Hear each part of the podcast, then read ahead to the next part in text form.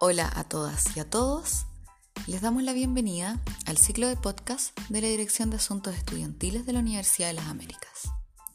Hoy, mediante una cápsula informativa correspondiente al mes de diversidad y género, compartiremos con ustedes algunas definiciones que aporten en la comprensión del concepto perspectiva de género. Para comenzar, aclarar que el género no es sinónimo de mujer, ni refiere exclusivamente a las mujeres.